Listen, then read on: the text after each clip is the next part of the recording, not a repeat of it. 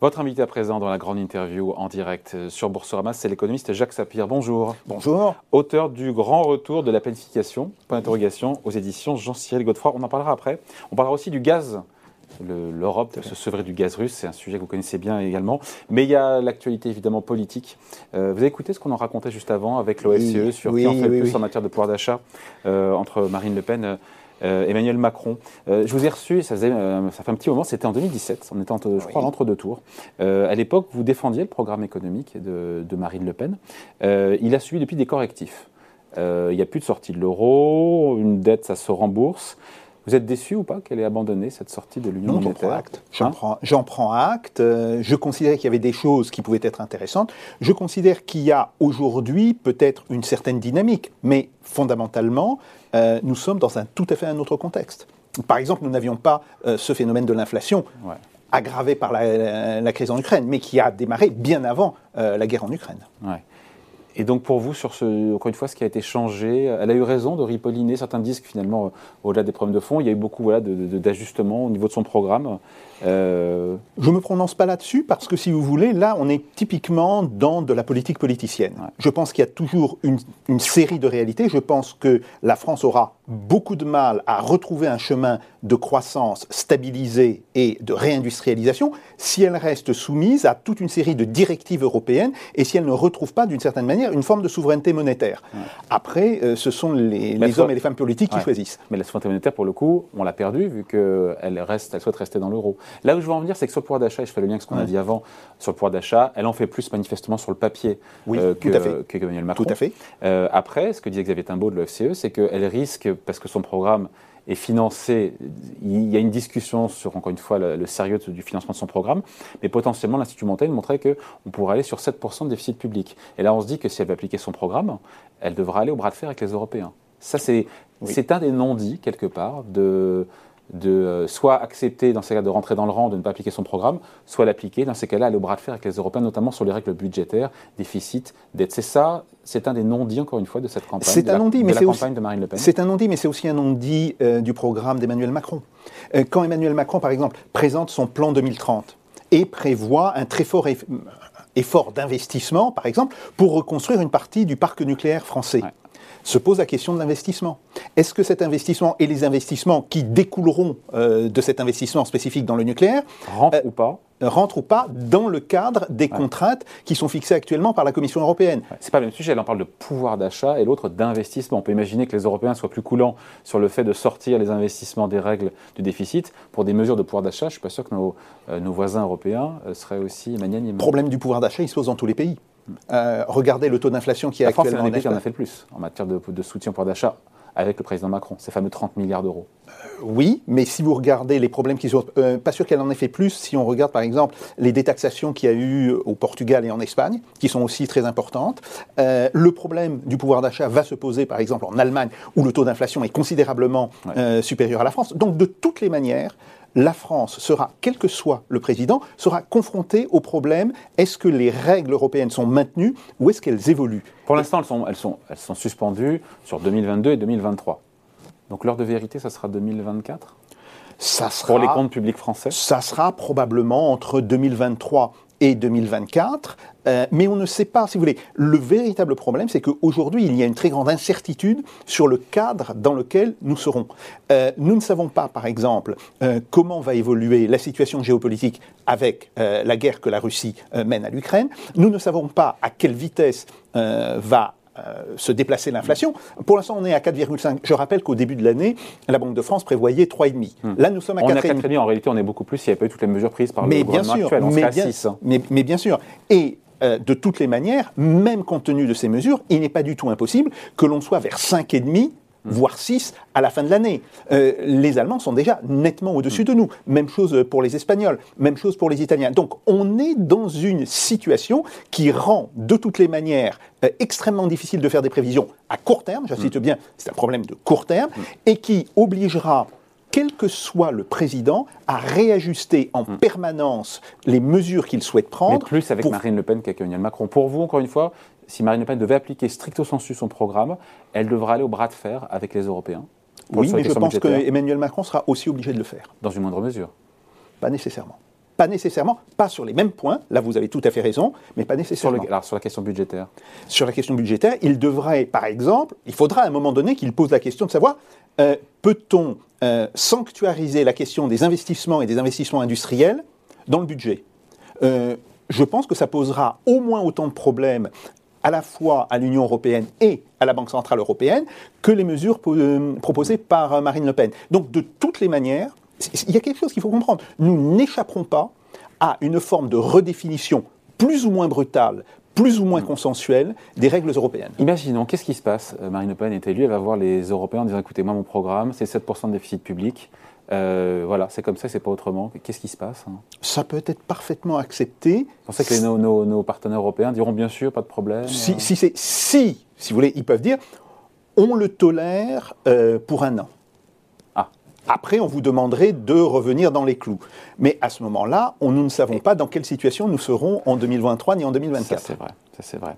À ceux qui disent que, euh, Jacques Sapir, que, que Marine Le Pen promet beaucoup, c'est la phrase ce matin de Richard Ferrand, président de l'Assemblée nationale, qui dit euh, elle rase gratis Marine Le Pen, et qu'il y a beaucoup d'aides, beaucoup de cadeaux fiscaux, mais qu'il n'y a pas d'effort en fait demandé en contrepartie aux Français dans, dans son programme. Est-ce que c'est une- un argument qui est recevable pour vous? C'est un argument qu'on peut appliquer à tous les candidats, y compris d'ailleurs à Emmanuel Macron, euh, qui définit des objectifs dans son plan France 2030, mais ne met pas les financements en face des objectifs. Donc, de malgré, les... malgré les dizaines de milliards d'euros, j'ai plus, euh, j'ai plus ça en tête. Non, il- n'a mis en réalité qu'une dizaine de milliards d'euros. Or, on voit très bien que ne je ne prends que la dimension du programme nucléaire. Il y a bien entendu d'autres choses hein, qui sont euh, dans son plan euh, France 2030. Mais si on ne regarde que ce qui concerne la question énergétique, on est en dessous euh, des réalités par un facteur de 5 ou 6. Elle parle de euh, Marine Le Pen de, sérieux budgétaire la, concernant, même si son programme est jugé euh, euh, flou, en tout cas son chiffrage est jugé flou et, et des économies sont contestables. On ne rentrera pas dans le débat Mm, sur, mm. euh, sur l'immigration, etc. etc. Euh, Est-ce que vous, vous défendez sa crédibilité budgétaire? Je n'ai pas à défendre la crédibilité budgétaire d'un ou de l'autre des candidats. Non, mais en regardant les chiffres, chiffres à l'appui, Mais si vous pas, voulez- pas un jugement de... Je pense que de toutes les manières, il faudra changer de paradigme, que ce soit sur la question budgétaire ou que ce soit par exemple sur la question industrielle.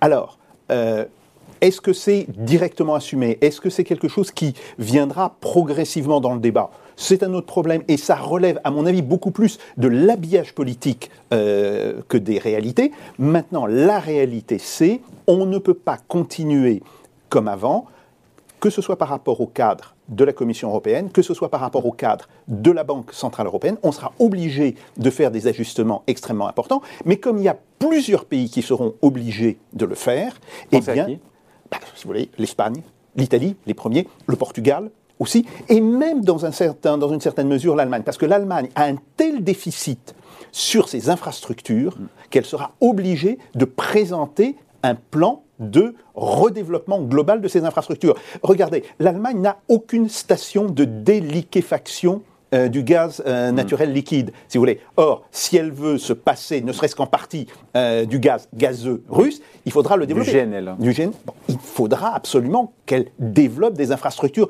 de ce point de vue-là. Donc, de toutes les manières, même l'Allemagne sera obligée de faire un effort considérable sur la question des investissements. Alors après, euh, se posera évidemment la question de savoir euh, où va-t-on placer le curseur? Est-ce que l'Allemagne va dire euh, il y a des règles qui s'appliquent à moi et qui ne s'appliquent pas aux autres? Bon, ça c'est un problème politique. Mais il faut bien comprendre que dans l'ensemble des grands pays européens, il y aura un besoin à la fois pour protéger la population face à la vague d'inflation qui est en train de monter et pour développer euh, l'économie dans l'avenir, il y aura un tel besoin d'argent que je pense que toutes les règles budgétaires qui ont été fixées depuis des années vont sauter. qui ont rarement d'ailleurs été respectés par la France, soit dit en passant. Oui. On voit Marine Le Pen, avant de passer au gaz, juste, il est meilleur ou il est moins bon son programme 2022 par rapport au programme économique, économique de 2017 Le jugement de l'économiste. Je pense qu'il est naturellement différent parce que là encore la situation a naturellement euh, changé. Euh, moi je remarque qu'il y a deux candidats qui ont réellement mis la question euh, du pouvoir d'achat en tête de gondole, Jean-Luc Mélenchon et Madame Marine Le Pen. Ce sont les deux seuls candidats qui ont fait délibérément de la question. je parle des Donc, donc il candidats- en fait pas assez, le président candidat Macron, sur le pouvoir d'achat? Oui, c'est évident. C'est évident qu'il n'en fait pas assez. Euh, du point de vue de la cohérence, euh, il faut insister, c'était vraiment le programme de Jean-Luc Mélenchon qui s'approchait le plus de ce que l'on pouvait estimer être une cohérence euh, raisonnable euh, du point de vue euh, du programme. Mais globalement, euh, il est très clair que nous avons eu deux candidats qui ont mis l'accent sur cette question, et ce n'est pas un hasard s'ils sortent l'un et l'autre très haut au niveau du premier tour. Sur la retraite, vous en pensez quoi? Parce que finalement, on a le choix entre 60 ans, pas pour tout le monde, hein, mais pour ceux qui ont commencé à, à travailler tôt, et 65 ans avec le président sortant.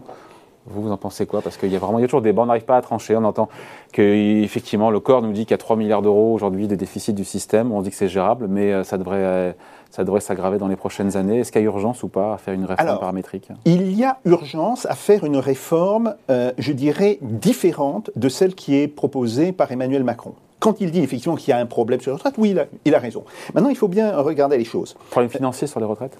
Alors, il y a un problème de financement, et ce problème de financement est en fait relativement secondaire, parce qu'on voit bien que c'est en sortant toute une série euh, de, prestations, de revenus possibles euh, pour euh, le système de retraite, qu'on a mis ce système de retraite en déficit. Il faut savoir que ce sont les ressources manquantes qui provoquent la majorité, et même au-delà. Donc c'est les baisses de cotisation qu'on a Oui. fait Oui. pour soutenir, encore une fois, pour baisser le coût du travail. C'est ce qui fait qu'on a aujourd'hui un, c'est bien un tout- chiffre sur l'emploi, un bien taux de chômage de à l'euro. 7%. C'est bien tout le problème de, de la question de l'euro. On avait deux manières de, de régler la question du coût du travail. Ou on l'a réglé par une dévaluation extérieure, donc une Interne sortie, externe, sortie de l'euro, ou on le règle par une dévaluation interne. Mais cette dévaluation interne, eh bien, elle se Elle paye. ne pouvait, pas se faire sur la base des salaires, donc elle s'est faite sur les bases de cotisation. Exactement, exactement. Et, et c'est ça. Donc vous, êtes, donc toujours un, fer- un fervent défenseur de la sortie oui, de tout à fait. Je, je pense qu'on ne peut pas rester. Donc il euh, s'est affadi alors son programme à Marine Le Pen, si on vous suit.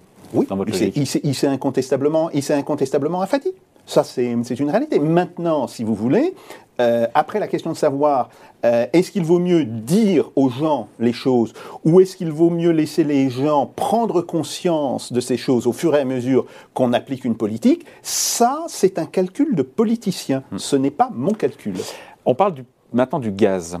Jean-Pierre Clamadieu, euh, qu'on a reçu ici, euh, le président d'Engie, il alerte sur le fait que, euh, en cas d'embargo, encore une fois sur le gaz russe, euh, que l'effet serait évidemment massif pour l'économie européenne.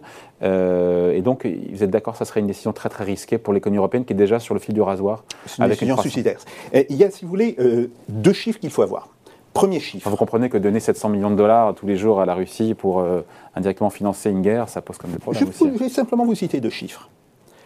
Euh, les ressources en gaz gazeux, donc qui nous viennent de Russie, Ouais. sont quatre fois supérieures euh, au gaz que nous obtenons en gaz liquide, en gaz naturel liquéfié, en GNL. Donc c'est un rapport de 4 à 1 En, termes de quoi, pardon En termes de? En termes de volume. D'accord. En termes de volume, On reçoit quatre fois plus de gaz. on reçoit quatre fois plus de gaz de la Russie Oui, que de GNL. oui. Bon. Les capacités de regazéification du GNL Ouais. sont aujourd'hui à Parce qu'on le, reçoit, saturation. on le reçoit en forme liquide, il faut le regazéifier. Il faut absolument le regazéifier. Et il faut d'ailleurs des bateaux qui l'amènent. Oui. Il faut des méthaniers Ouais. qui, qui l'amènent. Donc, On on, a- ne peut pas, on ne peut tout simplement pas basculer du jour au lendemain. euh, On peut compen- compenser la moitié des importations de gaz russe, selon Jean-Pierre Clamadieu. Il dit on sait compenser. On peut le faire confiance, patron d'Engie, quand même. alors, euh, c'est en supposant que aucune station euh, de regazéification ne tombe en panne et que l'on puisse augmenter de 25% les capacités euh, de reliquéfaction. C'est le- si vous voulez, on est dans la limite haute euh, de des possibilités euh, techniques. Mais même ça, effectivement, c'est euh, c'est très limité. Donc, qu'est-ce que ça veut dire? On ne peut pas se passer du gaz russe. Après, le gaz russe, c'est quoi? C'est le problème du chauffage? Mais c'est marginal, la question du chauffage. Aujourd'hui, quand on regarde à quoi sert ce gaz, ce gaz, il sert en particulier en Allemagne, essentiellement dans l'industrie. Donc, si on coupe le gaz russe, On a grosso modo 40%, voire plus, de l'industrie allemande qui s'arrête. Et c'est pour ça que les Allemands n'en veulent pas. Mais c'est évident. Et ils ne peuvent pas euh, faire autrement. Là, si vous voulez, il ne s'agit pas de dire ah oui, euh, les Allemands euh, aiment les Russes. Non, c'est pas la question. La question, c'est tout simplement, il y a des choses qui sont matériellement impossibles. Même s'ils font tout pour en sortir, les Allemands. Quoi On le voit bien dans le discours, ils font tout politiquement pour en sortir du gaz Eh bien, ils n'ont rien fait pour l'instant parce qu'il n'y a pas de plan de développement des Ils, stations. ils ont, ils ont fait la tournée des popotes euh, au Qatar, ils ont fait. Oui, euh, mais c'est c'est la même chose. Ils vont recevoir du gaz. oui, il faut, il faut le. Il, il- il- il faut le regazéifier. Il y, a- il y a 20 stations, il y a, il y a bien installations, plus précisément, de regazéification dans l'Union européenne. 20. Elles Il y en a deux en Grande-Bretagne, donc Ouais. 22 à l'Europe, non pas en termes UE, mais Europe, au, au Ouais, sens géopolitique du terme. Il y en a zéro en Allemagne. Zéro. Vous vous rendez compte que les Et Allemands, à construire, il faut quoi, 2-3 ans pour construire un truc comme ça au moins, au moins. Ouais, On voit, on voit les- l'équation, comment elle est complexe pour les. Mais, mais- mais bien sûr, mais bien sûr. Et cette équation, par ailleurs, elle va s'appliquer la même chose sur le pétrole, où on voit d'ailleurs aujourd'hui que les États-Unis continuent d'importer du pétrole russe par des voies détournées, mais ils continuent même, ils augmentent leurs Ah bon importations. mais oui, de pétrole russe. Mais oui. Alors, si vous voulez, C'est marginal chez eux, le pétrole alors, russe. euh, hein. ça représente à peu près 10%. Un peu moins. Mais bon, c'est bon, c'est pas, c'est mineur, mais c'est pas marginal. Bon, on a le problème des produits qui servent à faire des engrais, qui viennent de Russie, essentiellement, par exemple l'urée. Euh, on a les métaux. Donc, on est d'une certaine manière tellement inséré dans le commerce international avec la Russie, et la Russie a un tel poids sur toute une série de produits que aujourd'hui, on ne peut pas du jour au Donc lendemain on, couper. fait, on se fait plus mal qu'on leur fait mal. Exactement. C'est ça votre, votre conclusion. Euh, Engie, d'ailleurs, qui continue, nous dit Jean-Pierre Clamadion, on finit là-dessus, euh, à payer son gaz euh, en euros, euh, euros qui sont déposés, mis sur les comptes de Gazprom Bank. Euh, voilà, donc cette menace de couper le gaz de la part de Vladimir Poutine, finalement, pour ceux qui ne paieraient pas en, en roubles, en fait, c'était une menace Non, hein. non, mais si vous voulez, c'est une chose importante qui- qu'il faut comprendre. Euh, ce qu'a demandé Vladimir Poutine, ce qu'a demandé le gouvernement russe, c'est que justement, l'argent, les euros, soient mis dans une banque russe en Russie, donc ne puissent pas être bloqués Ouais. par les mesures des sanctions. Et c'est dans cette En banque euros. en, euro- en euros ou en dollars, Ou en bon, euros, etc. dollars, ouais. Et c'est là où ils seront reconvertis en roubles euh, au prix de la Banque centrale, disons au taux de la Banque centrale de Russie. En fait, c'est une mesure pour empêcher que l'argent qui, vienne, euh, qui vient euh, des différents clients soit bloqué au niveau du système bancaire. On oblige les clients à déposer leur argent dans une banque russe en Russie. C'est le système de ce qu'on appelle les comptes K dans euh, les banques. Et c'est là où, effectivement, il se prémunit contre de nouvelles sanctions qui viseraient, OK, le client paye, mais euh, on garde l'argent en Europe, vous ne pouvez pas l'atteindre du fait C'était des ça le sujet, en fait. C'était ça le sujet. Le nerf Exactement. de la guerre. Euh, votre livre, Le grand retour de la planification aux éditions Jean-Cyril Godefroy. Euh, la planification, c'est Jean-Luc Mélenchon qui en a parlé beaucoup dans cette, dans cette campagne. Oui, tout à fait. D'ailleurs, je lui rends hommage euh, dans ce livre. Euh, c'est tout à fait, tout à fait évident. Alors après, il y a- d'autres personnes, et on voit très bien que à la fois la question euh, de la transition énergétique, Écologique, c'est ça en fait. Il de, de la, la transition énergétique, euh, c'est une transition énergétique qui ne peut se faire que sur 20 ou 30 ans.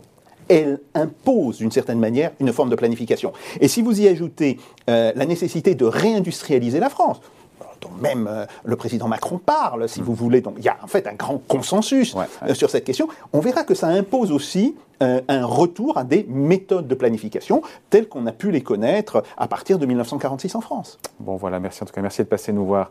Jacques Merci. Sapir, est invité de la grande interview en direct sur Boursorama. Merci beaucoup. Merci.